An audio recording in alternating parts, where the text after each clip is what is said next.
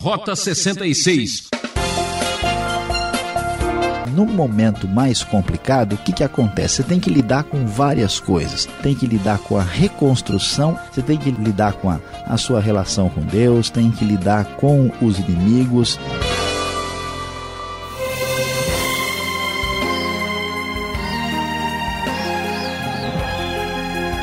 Ouvinte Transmundial, é a vez do Rota 66 Aventura Bíblica no Ar. Nossa trilha segue firme explorando o livro de Neemias. O professor do Saião preparou um estudo para motivar quem está enfrentando dificuldades no trabalho e na vida pessoal. Nosso assunto será contra o veto da oposição. Capítulos 3 e 4 de Neemias. Você está preparado para realizar grandes coisas? Então, coragem e não se assuste com as pedras no caminho, pois obstáculos são aquelas coisas assustadoras que você vê quando desvia o olhar de sua meta. É o que podemos aprender com alguém determinado. Vamos conferir? Pois é, ouvinte do Rota 66. Aqui estamos na situação difícil de Neemias, tentando reconstruir os muros de Jerusalém. E você sabe que muitas vezes, quando temos projetos, boas intenções e queremos fazer alguma coisa, parece que não, mas quantas vezes temos de enfrentar uma oposição. E muitas pessoas não sabem lidar com isso, a coisa fica difícil e é complicada. Então, vamos dar uma olhada nesses capítulos para ver o que, que a palavra de Deus tem a nos ensinar aqui em Neemias. No começo do capítulo 3, nós lemos o seguinte: o sumo sacerdote Eliasibe e os seus colegas sacerdotes começaram o seu trabalho e reconstruíram a porta das ovelhas. Eles a consagraram e colocaram as portas no lugar. Depois construíram um muro até a Torre dos Cem, que consagraram e até a Torre de Ananeel. Os homens de Jericó construíram o trecho seguinte, Zacur, filho de Inri, construiu logo adiante. Como podemos ver, mãos ao trabalho é o que temos aqui, debaixo da liderança sábia de Neemias, que é um homem de oração, de ação e de decisão. Os judeus começam a reconstruir os muros. E o capítulo 3 vai dar atenção especificamente a isso. Veja, logo no início é mencionado a reconstrução da porta do peixe. Depois, em seguida, nós vamos ver ainda referência a reparos e há um trecho seguinte que foi aí construído pelos homens de Tecoa, no versículo 6, a porta de Gesana merece atenção, muitas vezes também chamada de porta velha. Ah, daqui a pouco, no verso 13, nós temos a porta do vale, que é reparada, depois a porta do esterco, a porta da fonte, e o texto bíblico continua falando do trabalho bem distribuído, bem organizado, estruturado, fazendo aqui toda a diferença nesse contexto que precisava de restauração. Os levitas também fazem é, reparos, diz o verso 17, e estavam sob a responsabilidade de Reum. Outros reparos foram feitos também pelos sacerdotes nas redondezas. Depois aparece menção também à porta do cavalo, quando os sacerdotes fazem ah, os reparos acima desta porta e nos lugares em frente da sua própria casa. É interessante toda a organização, todo o trabalho. Não é possível construir e edificar, fazer qualquer coisa apenas com boa intenção ou com um bom coração. É preciso de ação e de organização. E aqui nós vemos Neemias sendo um exemplo nesse momento de restauração dos muros de Jerusalém. Pois é, mas falando em ação e organização, logo em seguida a coisa complica por causa da oposição. A oposição estava querendo vetar o projeto de Neemias abençoado por Deus. Então, olhando o capítulo de número 4, nós vamos ter as informações mais exatas e precisas a respeito do que aconteceu. Diz o texto o seguinte, no início do versículo uh, primeiro, na nova versão internacional da Bíblia. Quando Sambalate soube que estávamos reconstruindo o muro, ficou furioso ridicularizou os judeus e, na presença de seus compatriotas e dos poderosos de Samaria, disse: O que aqueles frágeis judeus estão fazendo? Será que vão restaurar o seu muro? Irão oferecer sacrifícios? Irão terminar a obra num só dia? Será que vão conseguir ressuscitar pedras de construção daqueles montes de entulho e de pedras queimadas? Pois é, meu querido ouvinte, é complicado. Destruir uma coisa é muito fácil, né? Chutar o castelo de areia, quebrar aquilo que está inteiro é muito fácil, mas reconstruir, tentar fazer de novo ou mesmo começar do zero é difícil. E o mais complicado é que para fazer qualquer coisa precisamos de motivação. E quantas vezes nós encontramos esse tipo de gente, como é aqui o Sambalate, que se coloca na oposição, estão ligados aos poderosos de Samaria e ridicularizam o trabalho fazendo pouco, fazendo chacota de Neemias e daqueles que estão trabalhando. Você aí que já tentou fazer algumas coisas e tenta se aproximar de Deus ou mesmo fazer aquilo que você sabe que é o projeto de sua vida, e se você ficar dando atenção e ouvindo toda pessoa que começa, vamos dizer, a ridicularizá-lo e tratá-lo de maneira indevida, certamente você não aprendeu ainda as lições de Neemias. Veja o que acontece. A oposição aumenta e, no verso 3, Tobias, o amonita que estava ao seu lado, completou. Pois que construam, basta que uma raposa suba lá para que esse muro de pedras desabe. Veja que falta de senso deste homem mau, que faz pouco dos judeus na sua inimizade contra eles, tentando aí acabar com o projeto. Diante disso, olha a sensibilidade de Neemias. Qual é a nossa atitude diante de uma postura de oposição ou até mesmo de confronto? Nossa atitude às vezes é voltar-se para a pessoa e na hora vamos dizer assim, pegar pesado com quem falou. A pessoa, como se diz na linguagem futebolística, ele chuta para o lado que está virado. Neemias, com bom senso, a primeira reação dele é voltar-se para Deus. Por isso ele ora. Aprenda a orar como Neemias. Ouve-nos, ó Deus, pois estamos sendo desprezados. Faze cair sobre eles a zombaria, e sejam eles levados prisioneiros como despojo para outra terra. Não perdoes os seus pecados, nem apagues as suas maldades, pois provocaram a tua ira diante dos construtores. Neemias, em vez de tomar uma atitude radical, partir para o conforto, para o confronto, ele entrega estes homens nas mãos de Deus, porque Deus, sim, é aquele que faz a justiça plena, perfeita e correta. E, enquanto isso que acontece, verso 6 vai nos revelar. Nesse meio tempo, fomos reconstruindo o muro até que em toda a sua extensão chegamos à metade da sua altura, pois o povo estava totalmente dedicado ao trabalho. Neemias se volta para Deus, ele continua dando motivação como um líder extraordinário, ele motiva o povo e não faz caso da oposição. Mantém a sua convicção e a sua dedicação com uma excelente organização. Diante disso, o que, que vai acontecer? Veja aqui a cena dos próximos capítulos no versículo 7. Quando, porém, Sambalate, Tobias, os árabes, os amonitas e os homens de Asdod souberam que os reparos nos muros de Jerusalém tinham avançado e que as brechas estavam sendo fechadas, ficaram furiosos, todos juntos.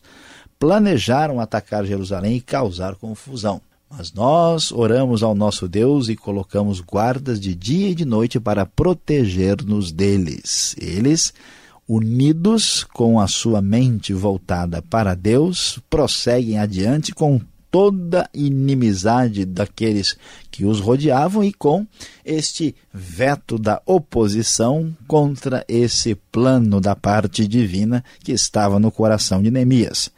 Enquanto isso, o povo de Judá começou a dizer: os trabalhadores já não têm mais força e ainda há muito entulho.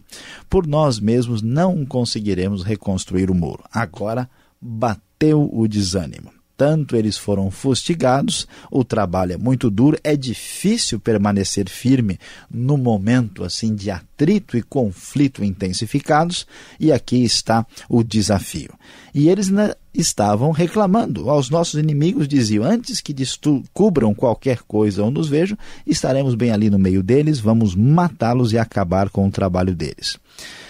Meus queridos, você pode imaginar o que significa pegar no pesado, trabalhar com dificuldade e estar diante de uma situação tão constrangedora e com esta motivação oposta agindo o tempo todo. Pois é, diante disso, o texto prossegue e diz que os judeus que moravam perto deles dez vezes nos preveniram. Para onde quer que vocês se virarem, saibam que seremos atacados de todos os lados. Todo mundo é do contra. Então, qual é a reação de Nêmias. Diz o texto: Por isso posicionei alguns do povo atrás dos pontos mais baixos do muro, nos lugares abertos, divididos por famílias, armados de espadas, lanças e arcos. Fiz uma rápida inspeção e imediatamente disse aos nobres, aos oficiais e ao restante do povo: Não tenham medo deles. Lembrem-se de que o Senhor é grande e temível e lutem por seus irmãos, por seus filhos, por suas filhas, por suas mulheres, por suas casas. Quando os nossos inimigos descobriram que sabíamos de tudo e que Deus tinha frustrado a sua trama, todos nós voltamos para o muro, cada um para o seu trabalho. Daquele dia em diante, enquanto a metade dos meus homens fazia o trabalho, a outra metade permanecia armada. Olha que trabalho estratégico e administrativamente bem feito. Os oficiais davam apoio a todo o povo de Judá e estavam construindo muro. Aqueles que transportavam material faziam o trabalho com uma mão e com a outra seguravam uma arma. E cada um dos construtores trazia na cintura uma espada enquanto trabalhava, e comigo ficava um homem pronto para tocar a trombeta. Veja que a oração, a dedicação e a organização foram fundamentais para vencer o veto da oposição. E Neemias ainda fortalece o coração do povo, dizendo: Olha, a obra é grande e extensa, estamos separados, distantes uns dos outros ao longo do muro.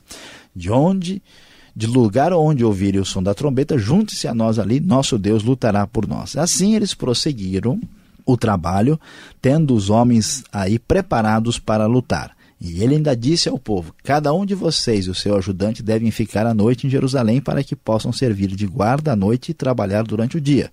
Eu, os meus irmãos e meus homens de confiança e os guardas que estavam comigo, nem tirávamos a roupa e cada um permanecia de arma na mão. Pois é, meu querido ouvinte, veja que grande e maravilhosa lição. Com organização, com oração, dedicação, Neemias e seus subordinados conseguiram derrubar o veto da oposição.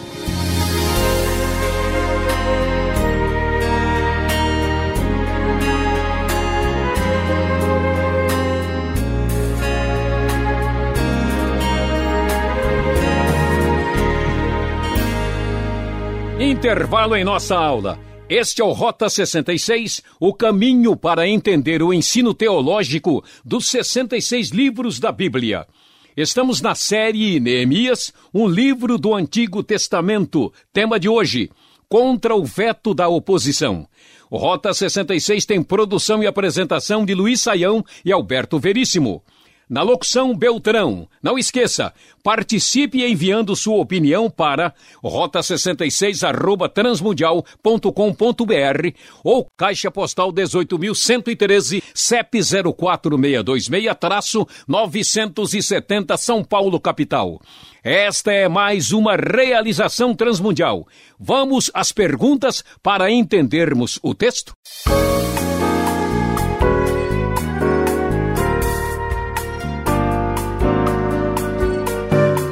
Seguimos com as perguntas agora em nossa aula aqui com o professor Luiz Saião. Você está acompanhando a nossa expedição ao livro de Neemias, capítulos 3 e 4. É exatamente no capítulo 3 que surge a grande pergunta: professor, tantos nomes, portas, diferentes, coisa, um capítulo à parte este aqui.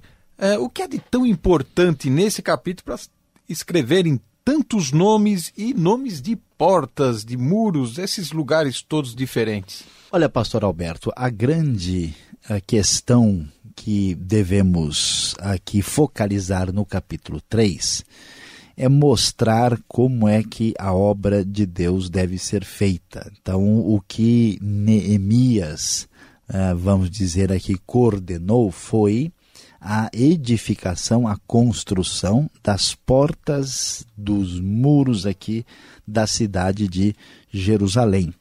E esses nomes mostram aí concreta e historicamente quem fez o quê. O que é interessante é que esse pessoal não é mão de obra especializada. Né? A gente vê ah, desde o início que o sumo sacerdote Eliasibe começa aí dando o exemplo e é seguido por diversos líderes importantes e aqui destaca-se o trabalho até dos levitas e dos sacerdotes.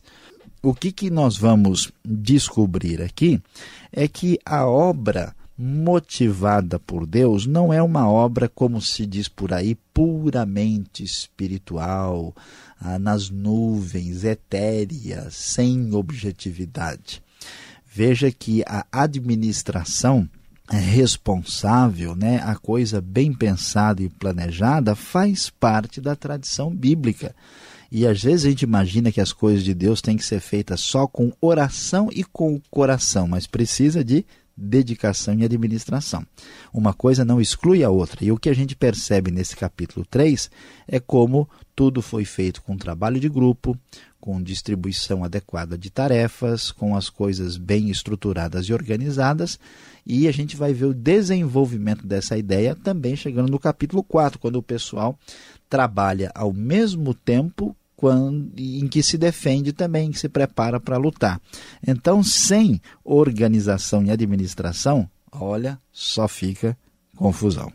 Agora, professor Luiz Saião, falando dos inimigos de Neemias, Sambalat, Tobias e companhia, por que tanta rivalidade? Como entender essa antipatia, essa brutalidade todas? Eles não puderam nem chegar para espiar o, a cidade destruída que eles já vieram em cima. Pois é, o que está acontecendo aqui? Será que o, o Neemias né, já tem alguma fama negativa? Por que, que o pessoal já implicou com ele? O que, que há? Né? Então nós vemos aqui a referência ao Sambalate, né, que nós não temos certeza exata aí da sua origem, mas nós sabemos que ele é o responsável aí de Samaria. Nós temos Tobias, né, os árabes, os amonitas, os homens de Asdod, e essas referências implicam aí claramente em gente que já tem uma hostilidade histórica ah, contra os próprios judeus. Então, isso não é exatamente ah, uma grande novidade para nós. Inclusive, eu queria chamar atenção aí para o comecinho do para capítulo de número 4, né? Sambalat ficou furioso, ridicularizou os judeus e na presença dos seus compatriotas e dos poderosos de Samaria. A gente vai entender depois na Bíblia por que é que há tanto problema entre judeus e samaritanos, né? Havia uma espécie de governo aí, ainda que fragilizado, dos samaritanos, e Neemias ia dividir ali a força deles na região. Eles queriam ter o domínio político né, da região e tinham uma, uma rivalidade, uma hostilidade contra Jerusalém e os judeus, que já era coisa antiga, herdada do tempo do Reino do Norte, e piorou quando os samaritanos se tornaram um povo misturado de, né, de israelitas com outros povos. E aqui a gente entende então que a questão é não querer a restauração e a reconstrução de Jerusalém. Nada com Neemias, mas sim com a obra de Deus em si que estava sendo feita na ocasião. Você mencionou o capítulo 4 e nós podemos perceber como Neemias era um homem piedoso, um homem de oração mesmo, não é? Ele foi construir, ele deu uma de pedreiro, mas veja só, ele ia de, de joelhos dobrados. Agora, a oração que ele faz no capítulo 4 é meio vingativa, não é mesmo? Porque parece que não é uma oração né, de livramento, uma oração piedosa.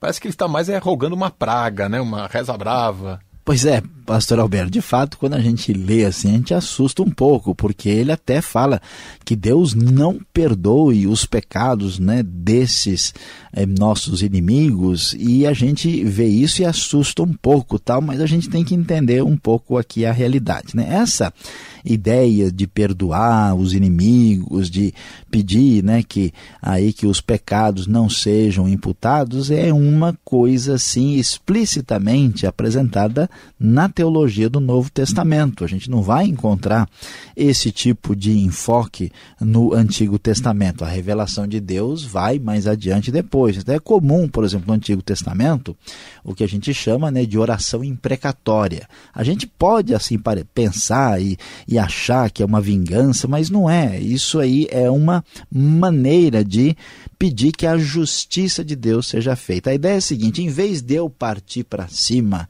e tentar resolver a coisa por minha própria conta, eu vou entregar isso nas mãos de Deus para que a justiça divina seja feita. Agora, o capítulo 4 vai terminar mostrando. Uh como Neemias é importante nesse momento de reconstrução, né? Agora, qual a grande virtude de Neemias nesse capítulo 4, já que o povo já estava meio desanimado, desfalecido por tanta oposição e ameaças? Olha, pastor Alberto, sem dúvida alguma, a grande virtude assim de Neemias é a sua condição de liderança. É interessante a gente observar como Neemias consegue segurar o rojão. Né? No momento mais complicado, o que, que acontece? Você tem que lidar com várias coisas. Você tem que ligar, lidar com a, a sua relação com Deus, tem que lidar com os inimigos, tem que lidar com a reconstrução e, ao mesmo tempo, lidando também com essa situação de desmotivação. O impressionante é como Neemias não desliga de Deus, ele está sempre orando e a sua motivação vem do Senhor, mas ao mesmo tempo em que ele faz isso, ele tem o senso administrativo de dizer: Ó, oh, pessoal, vamos dividir o trabalho direitinho, olha, vamos trabalhar e vamos. Ah, ficar preparados para qualquer combate, batalha, e ele consegue, vamos dizer, encher a bola do pessoal, motivar para que a coisa possa acontecer. Então, a liderança é tão importante quanto o conhecimento e quanto a espiritualidade e a dedicação. E isso é uma grande lição desse livro. Bom, depois desta aula, qual será a sua posição? Fique firme e ligado. Vem agora a aplicação desse estudo para você.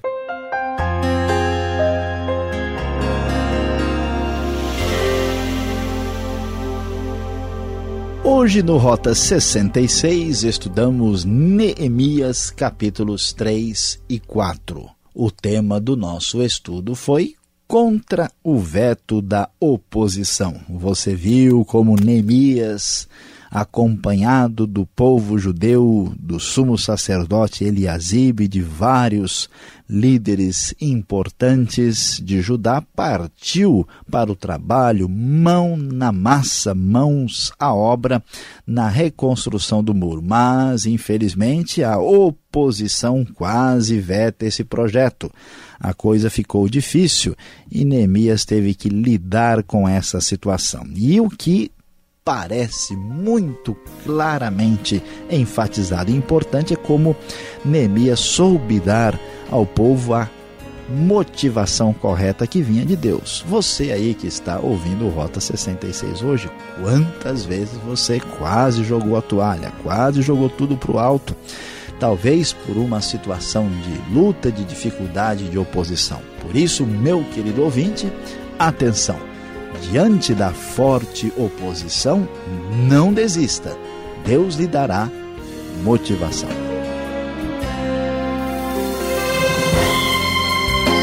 O Rota 66 vai acabando por aqui, que pena! Voltaremos nesta emissora e horário com a continuação deste estudo. Esperamos você com todo entusiasmo. E visite o site transmundial.com.br. Deus o abençoe e até o próximo programa.